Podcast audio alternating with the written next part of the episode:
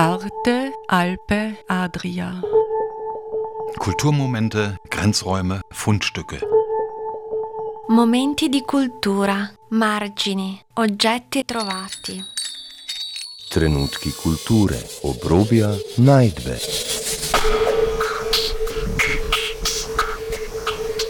Ein Kulturmagazin von Dagmar Trauner. Eine ganz links spricht davon, dass Kärnten sich am 7. Mai 45 selber befreit hat. Und wenn ich da Führungen mache, also mit, mit internationalen Besuchern vor Corona war das, dann habe ich das für die Besucher übersetzt. Das waren oft Italiener, Franzosen, Englischsprachige. Und die Leute waren ganz verdutzt. Aha, Kärnten hat sich selber befreit. Also war nicht die britische Armee notwendig. Anker der Gegenwart. Erinnerungskultur. Führung durch verdrängte Jahre Klagenfurts von Horst Dragusch. Liebe Hörerinnen und Hörer, herzlich willkommen zur heutigen Ausgabe von Arte Alpe Adria Kulturmomente. Wir begleiten den Historiker und Fremdenführer Horst Dragusch auf einem Rundgang durch das Landhaus in Klagenfurt. Im Arkadengang des Landhauses gibt es vor dem Zugang zum Wappensaal circa zehn Erinnerungstafeln, die in ihrer Aussage aus heutiger Sicht etwas problematisch sind. Horst Dragusch legt pointiert dar, was in der Kärntner Geschichte elegant verschwiegen wird und erklärt, dass Erinnerung nicht einfach ist, sondern auf einem zutiefst demokratischen Prozess beruht. Anschließend besuchen wir den Wappensaal mit den eindrucksvollen Fresken von Josef Ferdinand Frohmiller. Auch hier zeigt Dragusch eine ganz eigene Perspektive auf Historie und dargestellte Ereignisse auf.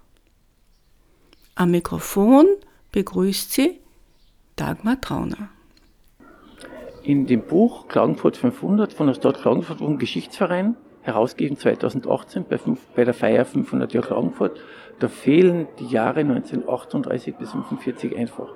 Das heißt, es wird Zeit, dass wir uns zu unseren Wurzeln bekennen, damit wir auch, wir auch in Zukunft eine verblühende demokratische Gesellschaft formen können. Ja, sehr schön gesagt. Über das habe ich, denke ich, öfters nach. Ja. Das eine, wichtig ist es, in die eigene Verantwortung zu kommen. Das heißt, ich bin verantwortlich für mein Leben und es gibt keine Ausreden. Mhm.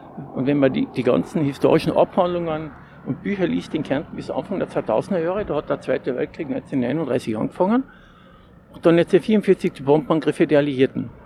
Und wenn man davon liest, dass Juden abtransportiert wurden, in Konzentrationslager gebracht und behaut wurden, ja, die meisten Kärntner waren entsetzt. Also niemand hat da Verantwortung.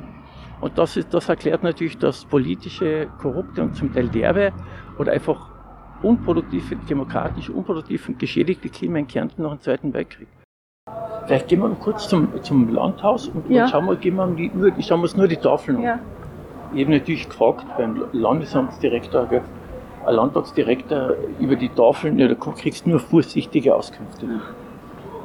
Weil das nie untersucht wurde, äh, welche un unterschwelligen Aussagen da impliziert natürlich in den Tafeln zum Ausdruck kommen.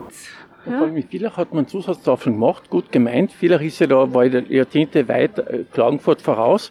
Und die Zusatztafeln zu den belasteten Namen, die war dann leider so, dass es ungewollt die Erwerbung für die früheren NS-Täter war. Also genau. es, Erinnerung ist auch nicht einfach und es ist immer ein Zusammenfinden von ganz unterschiedlichen Zugängen. Erinnerung, so Arbeit ist vor allem intensive, wahrhaftige Kommunikation, die lange dauert, das kann Jahrzehnte dauern. Das ist ein, also ein zutiefst demokratischer Prozess. Das ist nicht einfach und, und da wird einfach lang gerungen. Ja. Das ist nicht Friede, Feuer, Eierkuchen. Und eben da oben sehen wir schon die Gedenktafeln am Aufgang vom Landhaus. Jetzt sind wir im Landhaushof. Ja, genau. Und im Landhaushof, also einem, einem wunderbar gelungenen repräsentativen äh, früher adelsständischen und, und jetzt demokratischen Bezugsraum.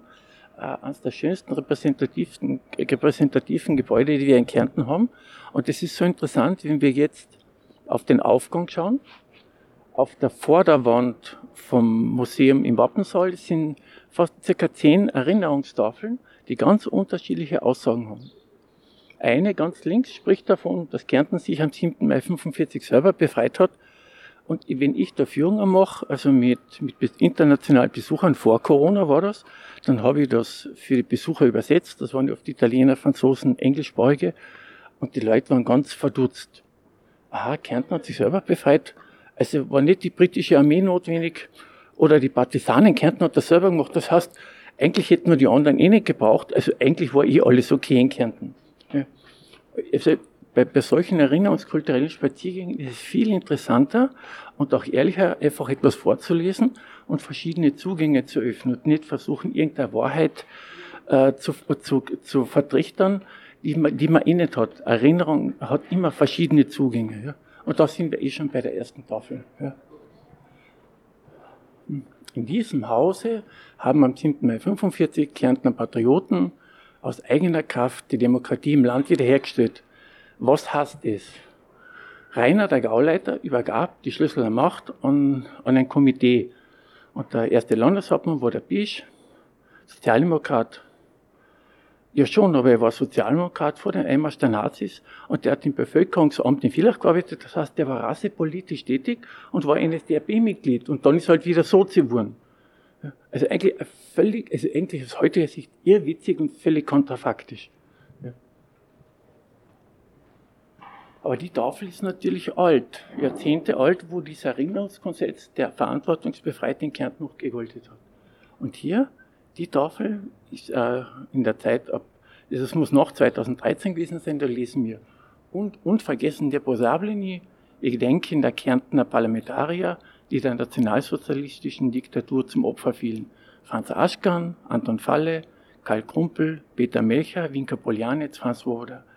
Links unten steht der Kärntner Landtag, rechts die Kärntner Landesregierung. Das heißt, hier ist es schon einmal zweisprachig. Das andere ist ja alles Deutsch. Da sieht man natürlich auch, dass es ein hochoffizielles Zeichen ist mit dem Wappen.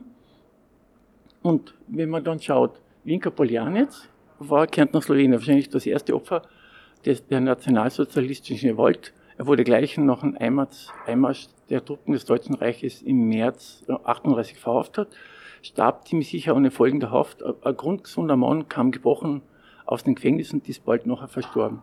Franz Swoboda hier war ein sozialdemokratischer Landtagsabgeordneter Gewerkschaftler, hat auch einen Stolperstein, also eine Mäßigtafel im Boden eingelassen in der Bahnhofstraße 44 im Gebäude der heutigen AK, also VEGB, Verband Gewerkschaftlicher Bildung. Und Swoboda heißt ja in den slawischen Sprachen Freiheit. Karl Kumpel war, war, war auch sozusagen im, im, politischen Widerstand. Anton Falle war Kärntner Slowene, Landwirtschaftsfunktionär und er, der hat eben in Klagenfurt Ost zwei Stolpersteine, eine in deutscher Sprache, eine in slowenischer Sprache. Ja. Die nächste Tafel ist natürlich ganz anders, noch in Fraktur geschrieben, mit militärischen Zeichen, also dem militärischen Kreuz, dem Eichenlaub, das steht für militärischen Ruhm, also pro, eigentlich pro militärischen Denken 1915, 1918 im Gedenken an die im Weltkriege gefallenen Kärntner Freiwilligen Schützen. Wir wollen nicht wanken und weichen, es führt nur ein Weg ins Kärntner Land, der Weg über unsere Leichen. Das heißt, da geht es nicht ums Leben, am Ende steht Leiche. Und das heißt, da gibt es nur ein Gegeneinander, da gibt es keinen Frieden. Und da ist der Feind außen und, und nicht die, also die Flucht aus der eigenen Verantwortung. Und das ist natürlich nach dem Ersten Weltkrieg geschrieben. Und man muss halt wissen, ihr kennt einen Freiwilligen Schützen. Äh, wenn da äh, Kompanien, Regimenter an die Ostfront, äh, sozusagen gegangen, 1915, da ist zum Teil vielleicht von 1000, da gibt ein Denkmal neben, äh, hinter dem Landesgericht, da kamen von 2228 Soldaten genau einer zurück. Das heißt, das ist noch die überwältigende Erfahrung von Vernichtung in einem maschinellen Krieg, wo du gegen Maschinengewehrnester anrennst und einfach niedergeht wirst. Das ist natürlich auch die Überwältigung durch diese Massen, Massentötungen im Ersten Weltkrieg. Aber da gibt es noch keinen Frieden, da gibt es nur Gegeneinander. Und da, da ist schon der Weg geebnet für die spätere Gewalt. Da ist kein Ausweg aus der Gewalt, der Feind ist draußen und wir müssen uns schützen. Also, also klassische Gefängnissituation. Leider stehen keine Jahreszahlen dabei, wann die Tafeln macht man so. Und dann die anschließend, auch in Verturschrift, mit Eichenlaub und mit Derschenkreuz 1918, 1920, den toten Helden des Kärntner Freiheitskampfes. Sie starben für euch ohne Klage, auf dass es keiner wieder versuche, ihr sollt ihren Tod in eurem Brot mitessen, mittrinken aus eurem Krug, mit jedem Atemzug. Also das ist ja ein, ein richtiger Action, militärischer Actionfilm in Form einer Inschrift. Und da sieht man noch, das war vor dem Zweiten Weltkrieg, toten Helden. Das Wort Held kann man 1945 durch den Missbrauch von, einseitigen Missbrauch von Gewalt durch die Nationalsozialisten nicht mehr verwenden, kommt auch auf Denkmälern so gut wie überhaupt nicht mehr vor. Sie starben für euch ohne Klage. Das heißt, Pappenholten nicht fragen, das ist der Ausschluss von Demokratie. Auf das keiner vergesse, es ist auch, das heißt, da ist die Angst, dass man, dass man vergessen wird. Es ist eigentlich eine ganz starke Angsthaltung. Und es ist eine sakrale, eine sakrale, also heiligende, sakrifizierende Darstellung. Ihr sollt sie mittrinken in eurem, äh, mitessen in eurem Brot, mittrinken aus eurem Krug. Das ist wie in einer Messe. Das heißt, damit, wenn man etwas so sakralisiert, es ins Heilige stellt, die bringen ein heiliges Opfer, die sind nicht mehr kritisierbar. Ein Kärntner Abwehrkampf war leider nicht so, wie es da dargestellt worden ist. Es war eigentlich ein Kärntner Grenz, äh, ein Grenzkampf wie hunderte andere in der Zeit in Mitteleuropa. Und es war wesentlich komplizierter, als, sie, als da in der Darstellung äh, dargestellt worden ist. Die meisten Kärntner Slawenen wollten mit dem Krieg eh nichts zu tun haben, sondern nur Frieden haben. Ja.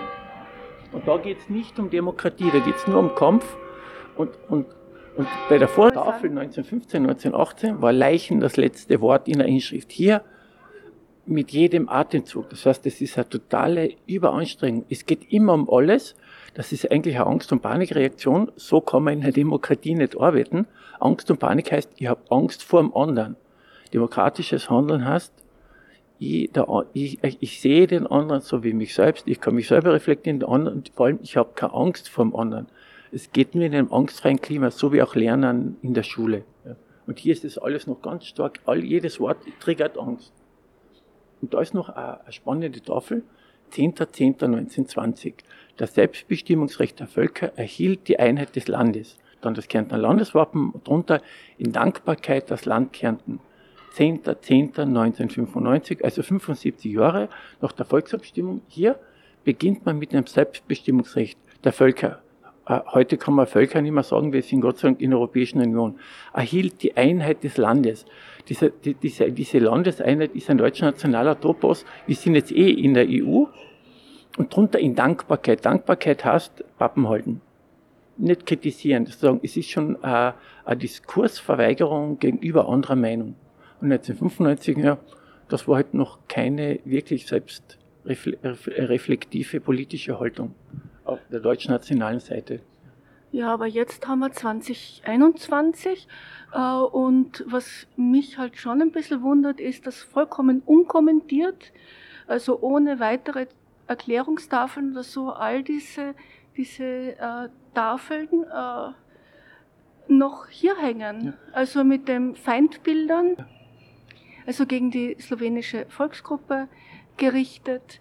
Äh, teilweise faschistoide Anklänge und das alles hängt hier vorm Landtag, vorm Kärntner Landtag, also vorm Wappensaal. Also das ist eigentlich schlimm. Jeder liest das. Das ist ja wie eine Indoktrinierung. Ja, das Gute, das Schlechtere ist, normalerweise liest das ja keiner, aber natürlich, wenn man Geschichte studiert, dann ist das wie ein Kinofilm, jede Tafel. Und auf der anderen Seite, wenn, man, wenn ich hier Führungen mache und bevor ich in den Wappensaal mit internationalen Gruppen hineingehe, man kann hier einen Schichtenbau des kollektiven Bewusstseins nachvollziehen. Man kann sehen 1995 äh, und 2015, wie sich da in 20 Jahren das kollektive politische Bewusstsein gewandelt hat, wie dann Zweisprachigkeit auftritt, wie Völker nicht mehr erwähnt werden oder die Einheit des Landes, sondern die Vielfalt. Einheit heißt in Wirklichkeit, Deutsch spricht der Kärntner und das ist Einheit, nicht Vielheit. Es ist ja Eintritt, ein und nicht das andere. Und in der Demokratie ist sowohl als auch. Nicht? Vielfalt. Ne? Ja, trotzdem, dass das hier unkommentiert einfach so hängen bleibt, äh, das verstehe ich nicht ganz. Ich verstehe vielleicht aus historischen Gründen oder aus erinnerungskulturellen Gründen, dass man es nicht abnimmt, aber es gibt es gibt ja eben, so wie du sagst, auch keine Zusatztafel, wann diese einzelnen Tafeln aufgehängt wurden. Und das heißt also, das ist alles heute noch gültig, weil es gibt keine Erklärung dazu. Genau. Auf der anderen Seite erklären die Tafeln, äh, die da stehen, so viel, wie sich das, äh, das ist ein Schichtenbau, wie sich Schicht um Schicht in den, in den, in den letzten 100 Jahren das Kärntner Bewusstsein entwickelt hat. Und, und viele Besucher bedanken sich dann für dieses Eintauchen in die Vergangenheit und sagen, ah, jetzt verstehe ich, meine Kärntner Quartiergeber äh, äh in den letzten 30 Jahren, seitdem wir eben jährlich nach Kärnten kommen, besser.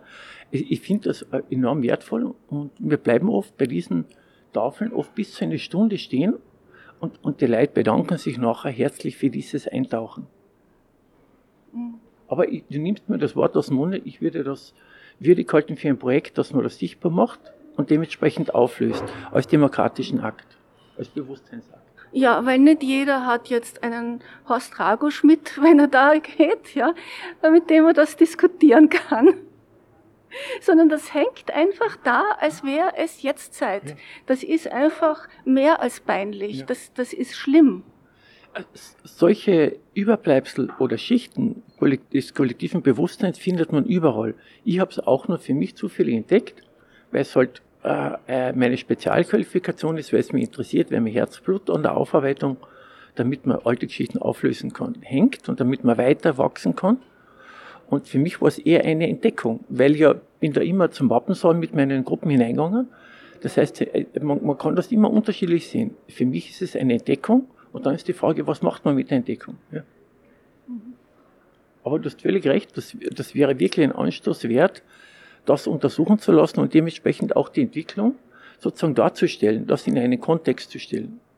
Nicht um eine Wahrheit zu trichtern, sondern zu zeigen, wie sich Sprache, Bilder, verwendete Sprachen, ob Deutsch oder eben auch Slowenisch, wie sich die Schrift verändert hat, wenn etwas in Frakturschrift geschrieben ist, dann ist der Kampf, dann ist dieses, dieser Kampf, dieser innere und äußere Krieg, vor allem der innere Krieg auch mit drin.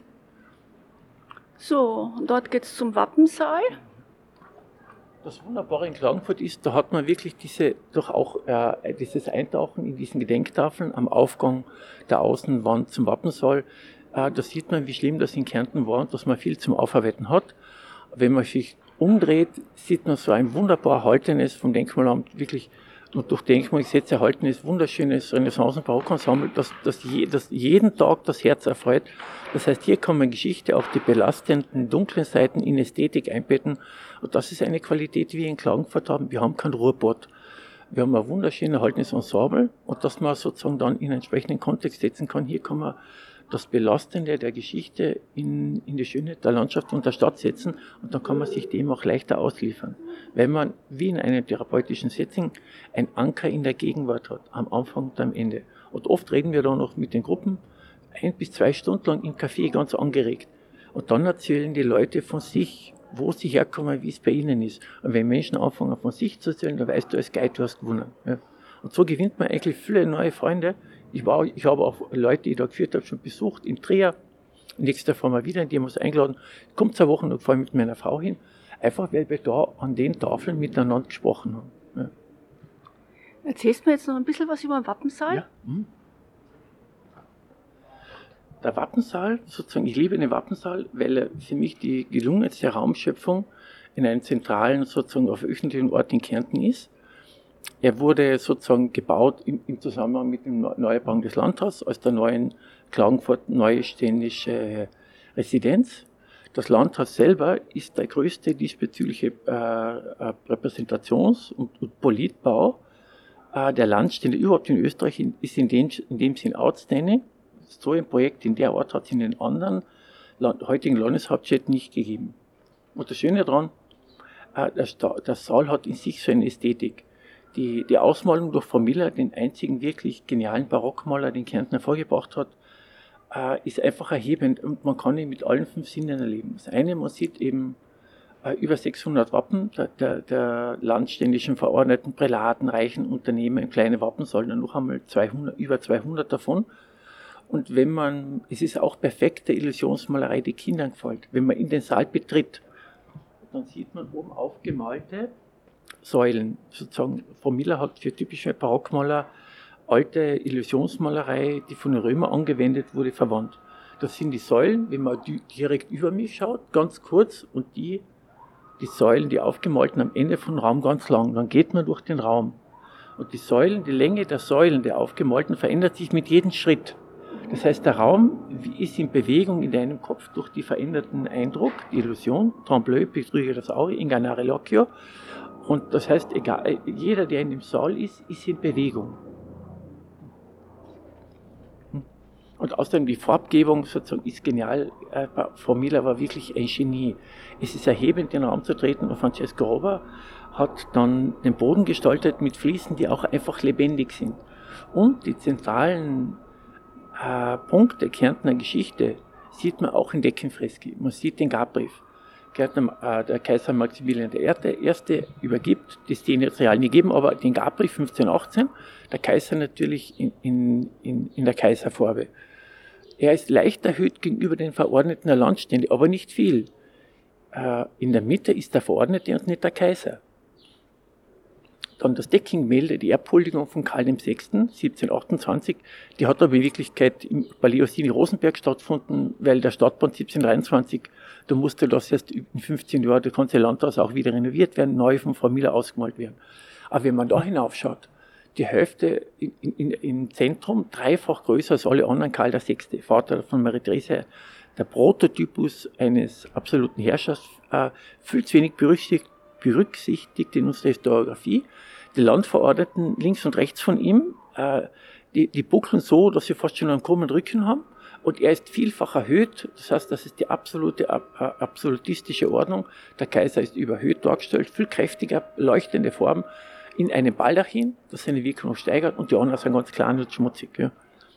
Und das letzte und, und, und für mich auch zentrale äh, Fresko drin ist, ist dann die Geschichte, wo Kärnten angefangen hat, Karentanien. Also man hat vor diesem Fresko den, den Fürstenstein und dann die Herzogseinsetzung. Das heißt, der, e, der, der Edelbauer, der Edlerbauer, Edlinger, also ein freier Bauer, der dem Herzog sozusagen zweisprachig sozusagen äh, äh, Sätze abnötigt als freier Mann. Der Herzog muss auf Slowenisch und auf Deutsch schwer ein guter Herrscher zu sein, dann kriegt er kleine Watschen vom Bauern. Das haben die Habsburger 1335 gleich abgeraten, wie sie Herzöge von Kärnten geworden sind, weil ein Habsburger kriegt kein von einem Bauern. Ja. Und da sieht man auch, es ist eine manieristische Darstellung, alles in leicht geziert. Und der Herzog ist links im Bild, im Zentrum ist der Edlinger Bauer, nicht der Herzog. Das heißt, es erinnert an eine uralte äh, demokratische Tradition in Kärnten. Allerdings ist die Herzogseinsetzung historisch nach, nach neueren Ergebnissen war auch nicht so. Es war weniger eine Intronisation als eine Initiation. Das heißt, der Herzog wurde von den meistens bajuwarischen äh, Wehrbauern ins, in ihre Gemeinschaft aufgenommen wenn der Herzog in deren Wehrbauerngemeinschaft aufgenommen wird, dann werden sie eher für ihn kämpfen. Es war eine, eine Versicherung auf Gegenseitigkeit, also ein Loyalitätsverhältnis, das über Jahrhunderte gewahrt blieb. Aber aufgelöst in Ästhetik. Dann nach dem Wappen, der, der, das Museum im, im Landhaus hat ja vier Säle, den großen Wappensaal, den kleinen Wappensaal und dann im Sitzungssaal äh, des Landtags über den Köpfen äh, der Abgeordneten, also auf der, auf der Nordseite, ist ein Fresko die Volkshochschule 1920 gemahlen von Sittard Loviser. Er war ein genialer Künstler, vor allem Holzschnitzer. Und da stehen wir oft mit Gruppen eine halbe Stunde, der Rekord war 48 Minuten. Wir stehen, und das ist ein Triptychon so gewollt von den Auftraggebern vom Kärntner Landtag, man sieht der Auszug in den Kampf, dann die Abstimmung und dann danach die Feier. Und wenn man das, wenn man das, die Bilder nur anschaut, so lade ich die Besucher dann meistens ein, schauen Sie selber, vertrauen Sie nicht mir, glauben Sie mir nichts, schauen Sie selber. Die Gesichter sind unheimlich hart. Die Kinder sind eigentlich keine Kinder, sind eher verzerrte, verhärtete Erwachsene. Alle haben starre Körper und das heißt, da ist keine Auflösung. Und, und die schönste Kärntner Tracht, die Geiltaler Tracht, ist da nicht drauf. Naja, ist ja die windische Tracht, ist ja die slowenische Tracht. Jetzt ist sie der, der Hingucker beim Villacher Kirchtag. Aber der Lovis aber deutschnational wurde der Nazis, hat auch geschrieben, die Partei braucht meine Werke. Er hat auch für die, für die Partei, für den Innenminister Fritsch und für, für andere Nazi-Größen persönlich Werke abgeliefert. Aber vor allem sieht man in der Mitte einen kleinen Buben, der die, Fahne, die, die Kärntner Fahne haltet. Dann, der schaut nach vorne. Nach hinten, der großgewachsene, rüstige, voll noch in Kraft befindliche Großvater schaut zurück. Aber es fehlt der Vater. Das trifft genau auf viele rechtsradikale äh, Führer, Führer zu. Stachel hat keinen Vater gehabt äh, Hitler, Stalin haben auch keinen Vater gehabt und, und viele Proponenten rechtsradikaler Parteien haben meistens keinen Vater gehabt. Strache heißt ja auch Strach, Angst. Und, da, und da, auf das hat mir aber der, der Michael Zupanz gebracht, mit dem ich zusammen den Fremdenführerkurs gemacht habe. Das heißt, wenn eine Führung gelingt, dann dadurch, dass man einfach gute Fragen stellt und dass, dass die Leute sich gegenseitig austauschen. So lerne ich durch Fragestellen, also Majeutik, wenn es gut gelingt im sokratischen Sinn, Hebammetechnik, mit jeder Führung dazu. Und die Leute, die mitgehen, spüren, ich, ich brauche nicht passiv, ich bin nicht passiv untergeordnet, sondern das geht auf gleicher Augenhöhe und da wird Wissen generiert sich im Moment durch den Austausch. Am Anfang schreckt die Leute, so haben manche auch gesagt, äh, ich bin auf einmal dran, ich soll was sagen. Und am Ende merken sie, sie sind Teil. Und was stimmt, was wirklich ist, das bestimmen alle. Und ich bin am dem Anfang Impulsgeber, dann der Moderator und am Ende der Begleiter und einer von der Gruppe, nicht mehr. Und dann, so, so ist es eigentlich, eine gute Führung ist eigentlich ein basisdemokratisches Projekt. Und eigentlich urchristlich, kann man sagen. Sehr schön. Ich gehe sicher mal mit. Na, und was ich, ich entdecke meistens erst während einer Führung, was an dem Ort ist. So wie mhm. da die Tafeln habe ich vorher nicht wahrgenommen. Ja, die das, nimmt man auch ja, gar nicht wahr. Ja. ja. Und das Fresko von Lobi. die dort schon war, aber. Ja, und beim Fresko von Lobis ist aus dem Jahr 1930, da nimmst du wahr, wie hart die Leute damals waren, nicht nur er. Da ist ja. keine Versöhnung, keine, keine, Freude. Selbst wenn sie jubeln, sind sie, sind sie eher wie Steinmenschen. Ja. Da merkst du, da ist der Weg in die nächste Gewaltspirale schon vorgezeichnet. Und das Schöne noch zum Abschluss, wenn man im Wappensaal einen Ton singt, oh, bleibt der 15 Sekunden lang und füllt den Raum aus. In einer Kirche, den größten gelungensten Schallräumen, die wir äh, bis ins 20. Jahrhundert gehabt haben, bleibt der Schall zum Teil fünf bis sechs Sekunden lang. In der Dominikanerkirche in Friesach zwölf Sekunden lang. Das ist auch die längste und sozusagen akustisch überhöhteste Kirche, die wir haben. Und in Kölner Dom 20 Sekunden.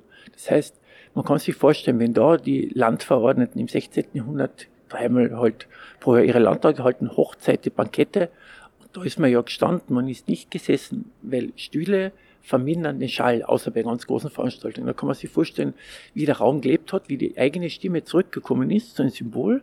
In dem Raum geht deine Stimme nicht verloren, sie wird verstärkt. Für mich ein urdemokratisches Symbol. Und wenn ich mit Kindern hineingehe, dann dürfen die Kinder am Landton singen. Naja, gibt es ein bisschen ein Duhu aber die Kinder lieben das. Und so wird ein uraltes, schweres Gemäuer für sie sinnlich fassbar, in Farbe erlebbar. Und dann bekommen sie auch einen kindgerechten Zugang zu ihren eigenen Wurzeln, wenn es Kärntner Kinder sind.